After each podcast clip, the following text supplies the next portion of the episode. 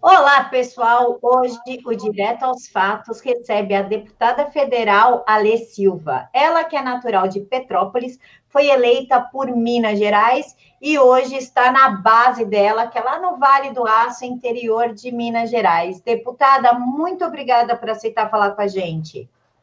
Eu é que agradeço aí pela oportunidade, sempre é muito bom a gente ter essas chances, né, de estar perto das pessoas, de poder esclarecer dúvidas, debater temas. É, ó, eu sempre digo que conhecimento é libertador, né? Então é para isso que nós estamos trabalhando. Às vezes lá na Câmara, ou às vezes até nas redes sociais, né? Muitos perguntam assim: ah, mas isso não é atividade de um deputado, ficar em rede social, debatendo. Eu falo, não, uma das nossas atividades é essa também, porque é, a gente traz muito esclarecimento ao público. Muita coisa que há anos lá atrás ficava encoberto, né, pelos muros do Congresso Nacional, hoje a gente tem condições de trazer aqui a conhecimento e, e as pessoas poderem formar as suas opiniões, uma opinião mais limpa, mais coerente e consciente. É verdade. Muito obrigada, deputada, por ter aceitado o nosso convite. A gente tem visto você bastante atuante nas redes sociais, gosto muito do, do, da sua posição, do seu posicionamento, sempre comento, respondo os seus, os seus tweets. E acho que é importante mesmo essa, essa atividade parlamentar nas redes sociais, porque as pessoas, às vezes, elas são órfãos dos seus deputados, dos seus senadores, de quem eles, eles votam. Então, essa proximidade Isso. Nos ajuda bastante a compreender o que vocês fazem. É, eu vou começar com uma pergunta. Você tem, você passou rapidamente pela vice-liderança do PSL. Como é que andam as coisas ah, lá no parlamento agora com essa votação online? Como é que tá? É, como é que você está vendo isso, deputada? Bom, nós da ala bolsonarista, né, em, algo em torno de 28 deputados, nós estamos sendo deixados bem para escanteio, ok? É, todos sabem que a líder do partido, né, a que se diz líder do PSL Raiz, ela não tem um bom relacionamento conosco, né, porque nós é, nós não concordamos com a forma como ela costuma conduzir aí as pautas do partido. Então a gente tem ficado bastante assim, a, bastante para escanteio, nós não somos ouvidos como deveríamos ser ouvidos junto aos, ao colégio de líderes, né? O nosso líder, que a gente considera hoje como a nossa voz dentro do parlamento, é o Major Vitor Hugo, né? Porque o nosso líder no partido era o Eduardo Bolsonaro, porém, devido a uma manobra aí, o partido suspendeu 12 deputados, e com essa questão de ter suspendido 12 deputados, evidentemente da ala bolsonarista, perdeu-se um número expressivo de, de votos, e com isso a Joyce Hansman aproveitou do momento, passou uma lista e conseguiu aí a maioria de votos por por causa dos não suspensos. Então, quer dizer, foi uma manobra, uma estratégia nada democrática que eles se valeram para conseguir chegar à liderança do partido. Então, hoje nós temos o Major Vitor Hugo, que é líder do governo, lá na junta à Câmara, e que por essa razão ele tem as oportunidades de se manifestar, né? Então, tipo assim, como a gente não consegue nem mesmo falar durante as sessões virtuais, por mais que a gente escreva, né, mas como não há nada no regimento que obrigue a presidência da mesa chamar o deputado A, B ou C para vir se manifestar, então, como a gente não é chamado, a gente se inscreve, mas acaba não sendo chamado e não há recurso regimental para isso, aí nós vamos para as redes sociais, né? Eu vou muito para o Twitter, próprio Facebook, e lá nós vamos colocando uh, os nossos posicionamentos e trazendo ao conhecimento do grande público as pautas, que nós chamamos de pautas bombas, que ficam lá tramitando pela casa. Deputada, nós temos aí o plano Mansueto, que alguns deputados vêm batendo bastante, falando que foi desmembrado, que virou um Frankenstein, na mão do, do Maia. O que isso significa? Qual que é a perda do país? O que, que afinal é esse plano Mansueto? Então, o Plano Mansueto, ele, o, o, texto original, né? O Plano Mansueto é um PLP, projeto de lei complementar, então, quer dizer, ele vai complementar alguma coisa da Constituição Federal. É, ele veio um texto original do Executivo, quem, quem o redigiu foi o secretário de Tesouro Nacional, que é o próprio Mansueto. Então, no texto original, nós tínhamos uma proposta para que estados e municípios fizessem suas recuperações fiscais, né? Mas com contrapartidas. Quais contrapartidas eram essas? Era deles se adequarem às leis, principalmente principalmente a lei de responsabilidade fiscal. E qual que é o item mais difícil dos governadores e prefeitos se enquadrarem junto à lei de responsabilidade fiscal?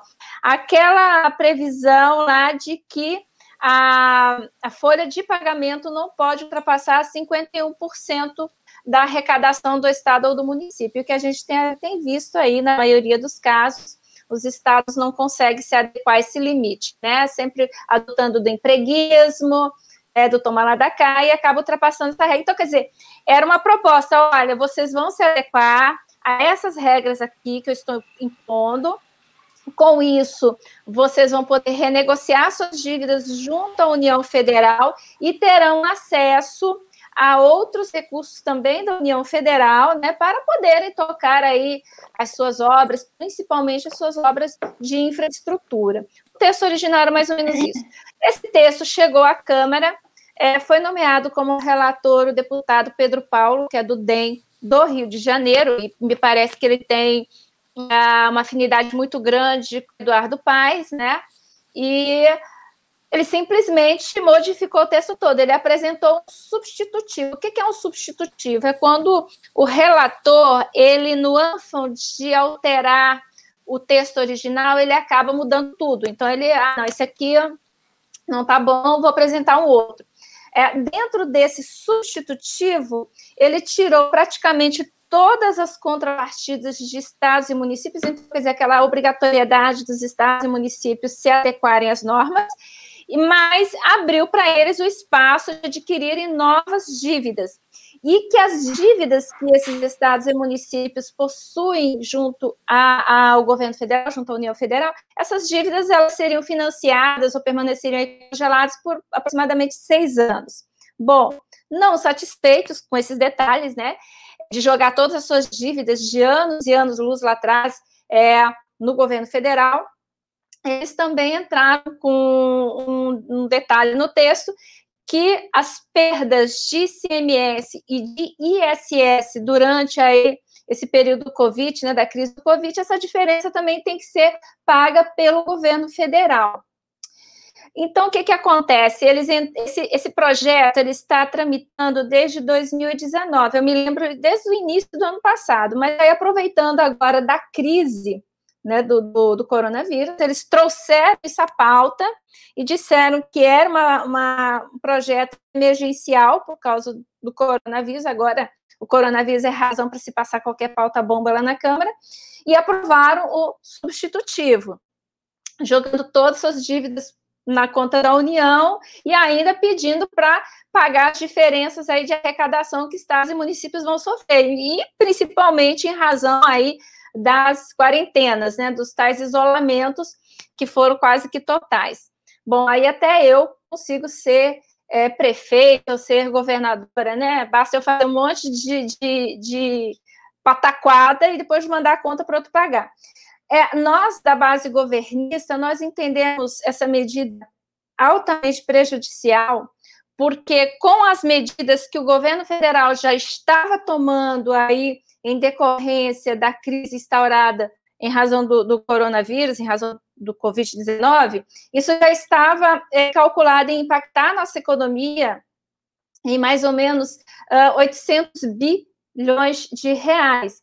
Com o plano Mansueto, houve um acréscimo aí de um impacto de 180 bi. Então, quer dizer, o nosso orçamento junto à União Federal ele vai ficar praticamente todo engessado, né? Nós vamos ter aí uma dívida pública equivalente a 100% do nosso PIB nos próximos anos.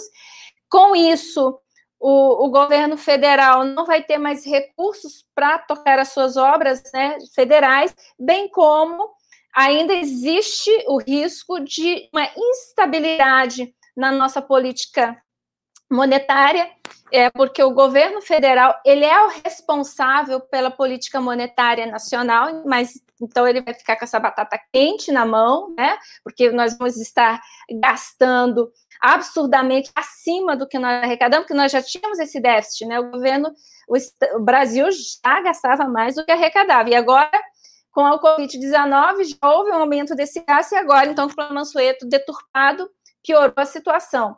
Bom, havendo, um, havendo uma crise aí na nossa economia, na política monetária nacional, há risco do retorno da inflação, né? nós podemos ter aí uma inflação de até dois dígitos ao ano, e isso é altamente prejudicial, inclusive para a população mais pobre. Aliás, inflação alta prejudica demasiadamente a população mais pobre, e também temos a questão da recessão, do desemprego. Então, assim, da, é, foi uma manobra da Câmara, é, tipo assim, para salvarem os mandatos aí dos seus governadores e prefeitos, e eles garantirem as suas reeleições aí em outubro, né? Porque eles vão estar com as contas tranquilas, enquanto nós vamos estar nos matando aqui no governo federal, eles com as contas tranquilas, podendo fazer suas politicagens, e é, garantindo as suas reeleições, né, quem quer se reeleger, ou então a eleição do seu sucessor,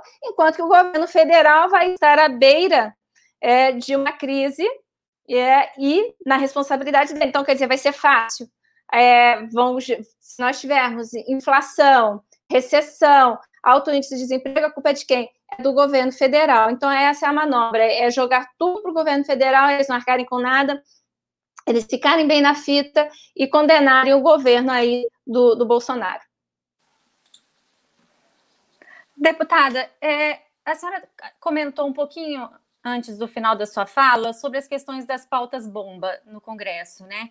E eu tenho visto cada, cada dia aumenta um projeto para estender isso, aumentar aquilo, é, auxílio disso e auxílio daquilo. Hoje te, tá, saiu no site da Câmara que o, o Randolph Rodrigues, o, é, o senador, é, quer colocar num, num, projeto de auxílio, de auxílio emergencial mães solteiras e a Câmara está discutindo, pra, pra, agora, né, na ordem do dia que vocês vão discutir daqui a pouco, o projeto 873, que aumenta o, o dinheiro, é, esse auxílio emergencial para é, vai estender, né? Não é aumentar, estender para catadores de material reciclável, taxista, manicure, diarista e pescadores artesanal, artesanais. A, a senhora não acha que está sendo um, um, um, aumento de auxílio, uma busca de entregar dinheiro público para muita gente, não, hein?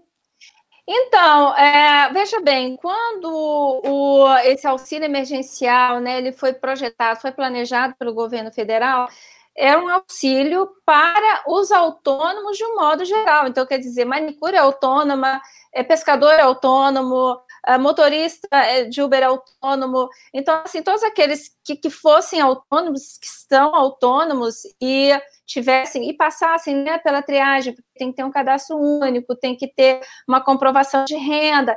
Essas pessoas automaticamente elas seriam e vão ser, né, devem ser aí contempladas com esse benefício. Mas daí vem o deputado, vem o senador, que tem ali a sua bandeira, que tem a sua base política. Ah, eu defendo os manicures, mas então eu quero um benefício específico para as manicures. Ah, eu defendo os catadores de lixo, então eu quero um benefício específico para os catadores de lixo. Então, eles não sabem que, que quanto mais houver é, divisão de pessoas, isso não é saudável, entendeu? Então, é o seguinte: se já foi criado um benefício visando alcançar o maior número de pessoas possível, que teve aí as suas rendas prejudicadas durante a crise do Covid-19, nós não temos agora que, que, que, tesourar, criar classes, subclasses e extra-classes. A gente tem que trabalhar em prol de uma classe única, ok? E uma coisa também que, que os deputados, né, muitos deputados, senadores não estão nem aí com relação a gastos públicos, eles entendem é o seguinte: quanto mais dinheiro circulando no mercado dentro de um país que não está produzindo, isso é inflação. Não adianta eu, eu tipo, é, estender ainda mais os benefícios, colocar ainda mais dinheiro na mão das pessoas, sendo que elas vão ter com o que gastar, ou tendo com o que gastar, os preços vão estar elevados, que vai corroer toda essa renda. Então, a gente tem que ter o, racionalidade, a gente tem que ter um limite. Veja bem, o investimento público, ele tem, ele está numa linha, mas a produtividade, né, o nosso PIB tem que ir na mesma linha. Se o investimento público for maior que a produtividade, é isso que está acontecendo, que o país está praticamente parado, o risco do país sofrer aí ah, é, um, um, um disparate na economia, né, e causar a recessão é muito grande. Então, quer dizer, eu vou ter um empobrecimento muito maior da população do que, do que é tipo assim, cada um fazer seu dever de casa e agir dentro da racionalidade, dentro da austeridade, dentro dos seus limites. Deputada, a gente pode afirmar de que essa divisão que estão fazendo, ah, um pacote só para manicures, um pacote só para taxistas, tá? Não é, é saudável né, uma forma de despender mais dinheiro do governo federal a fim de obrigar o presidente a pedalar e promover um impeachment? Não, até que no momento atual, é, essa questão da, da, da pedalagem não está em voga, porque nós votamos, é, salvo engano, semana retrasada, o orçamento de guerra, que agora já passou pelo Senado, inclusive o Senado afastou ali um baita de um jabuti que a Câmara tinha colocado, é esse orçamento de guerra, ele permite que o, o governo federal, ele gaste, né, ele tenha um gasto maior sem que isso tem que obrigatoriamente passar pela Câmara. Então, tem umas regrinhas ali pelo meio, não vou entrar nesses detalhes, senão a nossa conversa ia ficar bastante extensa, e se a gente começa a entrar em muitos detalhes, números e técnicos, fica cansativa. Mas, assim, o orçamento de guerra, ele afasta essa possibilidade, tá, de, do presidente cometer uma pedalada, ou ser vítima de um impeachment por essa razão, porque ele está livre, a princípio, apesar de que dentro desse próprio orçamento de guerra criar uma regrinha lá se a Câmara desaprovar alguma conta, né, ela pode afastar aquela ação, mas não a ponto de um impeachment, ela pode impedir um gasto do governo, mas não a ponto de um impeachment. Mas o que nós temos que ver é o seguinte, que o excesso de gastos não é saudável, né? No, a gente tem que ter o controle. E como eu já te falei, não há necessidade de eu ficar dividindo as classes, porque se a manicure, a cabeleireira, o taxista, o catador de lixo, eles já estão enquadrados como pessoas autônomas, elas têm lá o seu CAD, elas têm acesso a essas informações, elas vão ser beneficiadas. Agora, o que eu não entendo é essa pataquada que eles ficam fazendo de querer dizer que uma classe é mais bonita que a outra, entendeu? Eu, eu não vejo necessidade, eu vejo que isso é uma perda de tempo. Eu gosto de ser muito prática. Por exemplo, rapidinho aqui, eu fiquei ano passado, durante o ano todo, na Comissão de Finanças e Tributação da Câmara. Foi a única comissão que eu participei, que eu quis participar, porque eu quis fazer um trabalho bem feito e que bom que eu consegui, né? Na época, a gente conseguiu reduzir bastante o déficit das contas públicas, justamente por não aprovar diversas pautas que eu julgava absurdas. Então, veja bem, é, na lei de responsabilidade fiscal, quando o município ou o estado ele um, se desenquadra, né? Ele vai contrário ali algumas regrinhas, ele não tem acesso a vários recursos, como está acontecendo hoje com a maioria dos estados e dos municípios, não tem acesso a vários recursos do governo federal. Mas existem as exceções. E quais são essas exceções? As exceções são os projetos voltados para saúde, educação e segurança, né? Esses três itens básicos, né? Então, quer dizer, ah, eu tenho um projeto de saúde, segurança, é, mesmo que eu esteja é, eu esteja desenquadrada da lei de responsabilidade fiscal, ainda assim eu vou ter acesso, beleza. Aí a Câmara, né, alguns deputados começaram a entrar com uma, vários projetos, tipo assim, não, eu quero que tenha uma exceção ali uh, para mulher vítima de violência. Tudo bem, eu acho que as mulheres que são vítimas de violência, elas tem que ter um certo cuidado com elas, o Estado tem que olhar por elas. Mas eu disse o seguinte: olha, para mim, elas já estão ressalvadas dentro do que é saúde, dentro do que é educação e dentro do que é segurança. Eu não preciso criar uma regra específica dentro da lei de responsabilidade fiscal voltada para a mulher que sofreu violência, porque daí eu me sinto na obrigação de criar também uma exceção para o idoso, para a criança, é, para o público LGBT, né? Que a gente sabe que eles se queixam bastante da violência também. Então, assim, é, é, eu entendo que quanto mais eu esmiuçar, quanto mais eu retalhar, eu vou estar criando mais burocracia. E quanto mais burocrática a nossa, nossa legislação, quanto mais burocrático o nosso sistema governa, governamental, mais pesado e caro fica um Estado, entendeu? Porque a burocracia gera mais despesas, gera mais, é, mais impactos. Então, é, eu vou estar criando mais despesas desnecessariamente, como é esse caso agora. Eu quero para manicure, eu quero para catador, eu quero para isso, eu quero para aquilo, eu quero para quem é loiro, para quem é moreno, para quem é, é, negro, então não dá, né? Eu acho que a gente tem que trabalhar, sermos mais práticos possível para tornar o Estado menos burocrático. Deputada, a senhora nunca tinha passado pela, por uma eleição. Entrou é, agora em 2018, nunca tinha sido eleita antes, e começou nos movimentos, é, nos movimentos populares anticorrupção e tal, vem, né, não vem para a rua, né? E, e direito a Minas e Patinga e tal. É, como é que a senhora vê, agora que a senhora está dentro da, da Câmara, ah, como é que a senhora vê a questão dos movimentos de rua? A senhora acha que ele ainda, eles ainda estão fortes ou eles perderam um pouco o sentido? Influenciam bastante. Os movimentos de rua eles ainda influenciam bastante, porque principalmente, né, para os deputados que são muito sensíveis às vozes, às vozes que vêm das ruas, né, como eu e vários colegas meus, é, a gente busca muita informação, a gente busca é, conteúdo, é, opinião, forma de dentro desses movimentos. Então, assim, eu me sinto muito satisfeita por eu ter saído de um movimento desses e sentir que eles ainda trabalham e a gente vê que o trabalho deles é um trabalho desinteressado, porque a maioria não fez é, cargos políticos, né? Então eles têm feito seu trabalho realmente é, em prol aí, do benefício do, do país, é, da população no modo geral.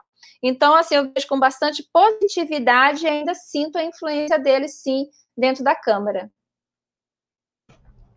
Deputada, o ministro Mandetta acabou de ser demitido do cargo. Como Isso. a senhora vê o fato durante a pandemia? Porque muitas pessoas estão com medo da saída do Mandetta piorar essa situação toda. Como a senhora vê o fato? Bom, a situação não vai piorar de forma alguma, porque ela está muito ruim por causa da gestão dele. Eu entendo que agora nós vamos começar a ter um trabalho mais democrático. Bom, com relação ao ministro uh, Mandetta, eu estive conversando com algumas pessoas que o conhecem desde a mocidade, e essas pessoas me disseram o seguinte: olha, ele, hum, ele é mais político do que médico, né? Então, ele é muito mais, ele se deixa influenciar muito mais politicamente do que em busca aí é, de, de ciência, em busca de saídas dentro da medicina. E também outra coisa que eles falaram assim, ele não é um infectologista, ele é ortopedista. Então, talvez também faltasse a ele algum conhecimento mais aprofundado nessa área. E a gente, eu comecei a perceber isso, né, pelos bastidores, que ele estava se deixando muito influenciar pela esquerda, pelo Centrão, e a gente sabe que esse pessoal, eu não digo Centrão todo, mas boa parte dele, a gente sabe que eles não querem o sucesso do governo Bolsonaro. E por que, que eles não querem? O motivo é muito claro. É, eu até há algum tempo atrás, eu assisti uma entrevista do Delfim Neto, né, que foi o ministro da Economia lá dos governos militares, ele já está é com mais de 90 anos de idade, mas eu gosto muito de ouvir pela experiência que ele tem. E ele disse o seguinte: olha, Se hoje nós temos 19 pré-candidatos à presidência uh, para 2022, vocês podem estar certos que pelo menos 18 deles estão trabalhando lá dentro do Congresso Nacional para é, tornar o nosso governo inviável. Para quê? Para que eles saiam como lá na frente os salvadores da pátria. Então a gente começou a perceber que Mandetta estava assim sendo influenciado por esse meio e que isso não é bom. Mas não é que isso não é bom para o governo Bolsonaro, isso não é bom para a população, porque o que muitos não conseguem enxergar, o que muitos não conseguem ver, é que nós precisamos de um governo estável, nós precisamos de um governo trabalhando bem para o bem comum. Então, se alguém está em desacordo com isso, ele tem que sair sem menor sombra de dúvidas. Deputada, é, o, o, atual, né, o ministro que vai ser nomeado agora, o Nelson Tate, é oncologista. Ele defende também o isolamento horizontal, assim como o Mandetta. Contudo, o, o, Mandetta, tem, o Mandetta tinha uma, um apoio da Associação Médica Brasileira e agora o Nelson Tate também tem esse apoio. A senhora acha que pode ser possível que o Mandetta não esteja saindo somente por discordância de opinião, principalmente em relação à cloroquina e em relação a esse isolamento horizontal? Não, não, não acredito nisso. Não. Olha, eu não tenho dados concretos com relação a esse novo ministro. Aliás, até o, até o dado momento aqui, que eu estou acompanhando, eu também não tive ainda a confirmação oficial, né, da sua nomeação. Eu, eu soube aqui através de um grupo é, que haviam três né, candidatos e que dos, eram dois homens e uma mulher e que essa mulher sim estaria com uma, uma afinidade maior com as ideias do presidente. Então, é, até me causa um pouquinho surpresa agora saber que realmente vai ser esse rapaz. Eu não o conheço, não busquei o currículo dele ainda, então, estou meio desabilitada para tecer esse tipo de comentário. Eu prefiro aguardar mais um pouquinho para me alimentar de mais informações. Deputada, a sociedade anda trazendo à tona o fato de uma intervenção militar. Ah, porque tem que ter intervenção, tem que ter intervenção. Saiu uma reportagem ontem num blog de esquerda, portanto, não vou falar o nome dele porque destoa totalmente, né, das nossas Sim. visões, de que o presidente estaria, junto com os militares, é, propiciando essa intervenção. Isso é uma verdade? É uma meia-verdade? É uma forma de alertar a população? Não, não. Olha, uh, no Brasil, né, desde 1988, quando nós tivemos aqui a promulgação da Constituição Federal, aliás, essa Constituição que ela foi construída por uma série de revanchistas, né, aqueles é, que lá atrás, nos anos é, 50, 60, 70, mais os recentes dos anos 70, que saíram como perdedores né, do antigo regime militar, os guerrilheiros, né, aquelas pessoas é, subversivas daquela época. Então, elas ajudaram muito na construção dessa Constituição de 88. É, nessa Constituição, eles tiraram completamente, ou pelo menos reduziram a quase que zero, a possibilidade de hoje no Brasil nós termos uma intervenção militar, né? Muitos falam sobre o artigo 142, mas é uma questão de interpretação, né? Eu, quando estudei direito constitucional, nós já tivemos essa consciência, é, mesmo porque um estado de exceção dentro do Brasil não seria nem um pouco é, bom né, para a população, porque há uma série, como eu disse, de entraves burocráticos. Então, assim, eu, eu te digo que no Brasil, intervenção militar não tem jeito. Nós temos que continuar trabalhando com esse sistema, por pior que seja, mas é ele que nós temos. O que nós temos que fazer, de fato, é buscar sempre mais e mais esclarecer a população, é, o eleitor, porque veja bem, se hoje o governo Bolsonaro não consegue uma boa governabilidade, porque os seus projetos que saem do executivo são totalmente alterados quando chegam à Câmara, ao Congresso Nacional, é porque as pessoas votaram no presidente, mas se esqueceram de colocar deputados e senadores mais alinhados com ele. Então, a gente tem que começar a esclarecer isso. As pessoas elas têm que amadurecer mais esse lado político. Então, é essa visão que eu tenho, tá? Então, para terminar, queria perguntar para a senhora o seguinte: já que a gente está falando de política e uma visão diferenciada, é, tenho visto algumas, algumas entrevistas e, e coletivas, assim, um pouco demais até, do presidente da Câmara, Rodrigo Maia. É, a senhora, o que, que, a senhora, como é que a senhora vê essa superexposição dele e como é que, é, como, como é que a gente pode parar um homem desses?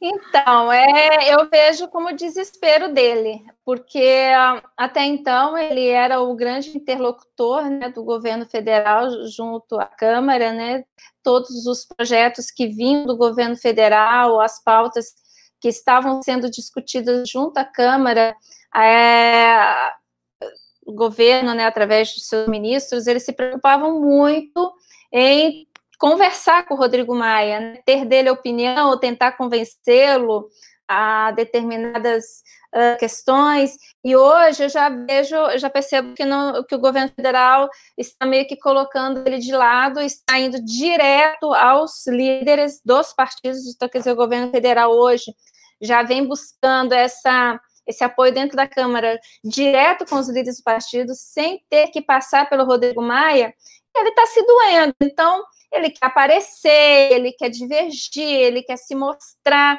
entendeu? É quase como uns gestos de desespero, né? Aquela pessoa assim, é, como é que eu posso dizer, quando uma pessoa está sendo deixada de lado, quer aparecer, entendeu?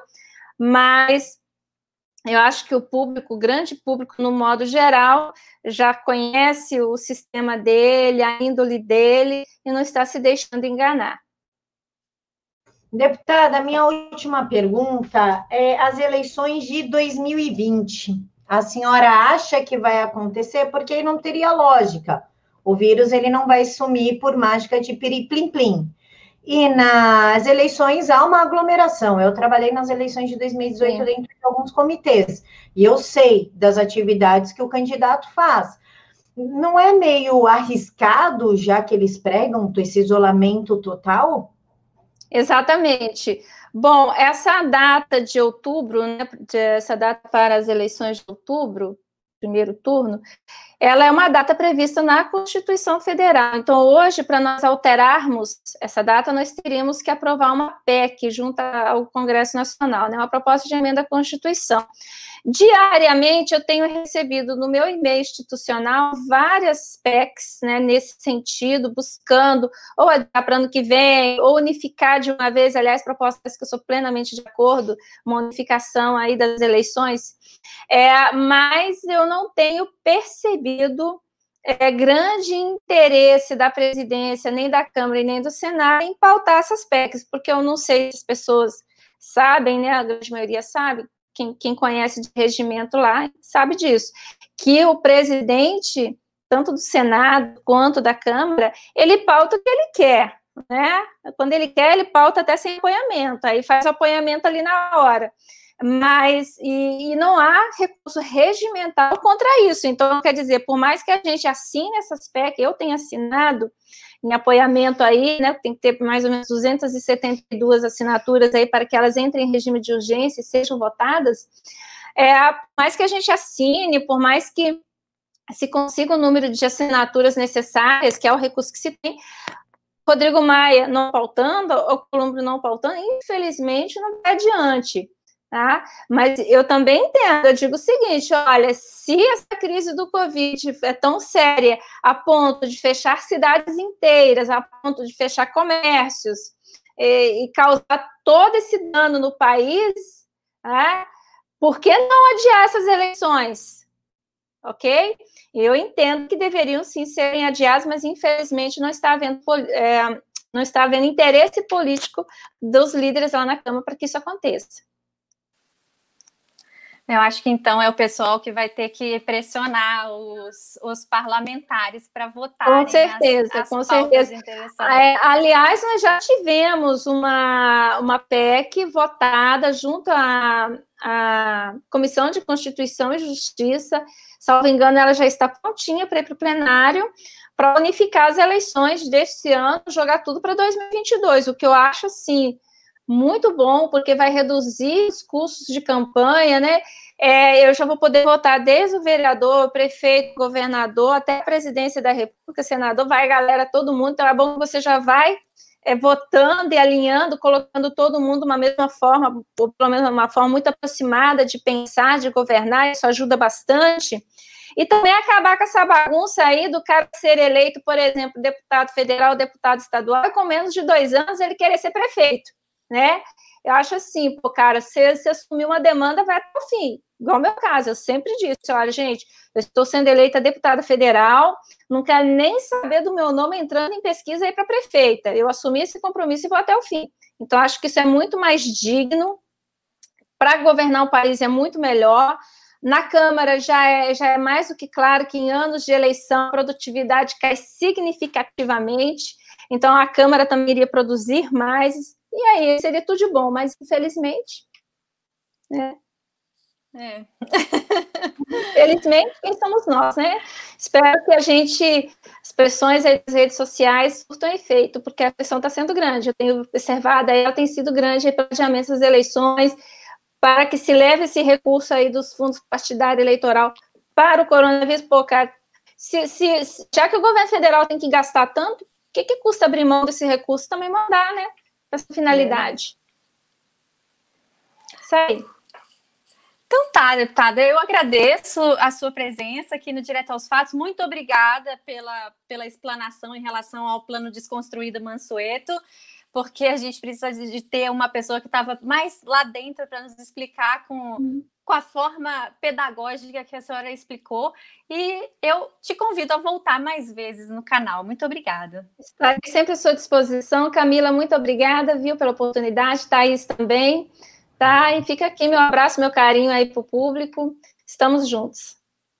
Deputada, obrigada, muito obrigada. Pessoal, quem ficou alguma dúvida ou quer explanar algum assunto, deixa aqui para mim nos comentários ou entra no Twitter da deputada, está aqui na tela desde o início da entrevista, o, Twitter dela está aqui na tela. Entra lá, deixa para ela nos comentários, siga a deputada, que vale a pena, ela sempre deixa bem explicadinho os temas.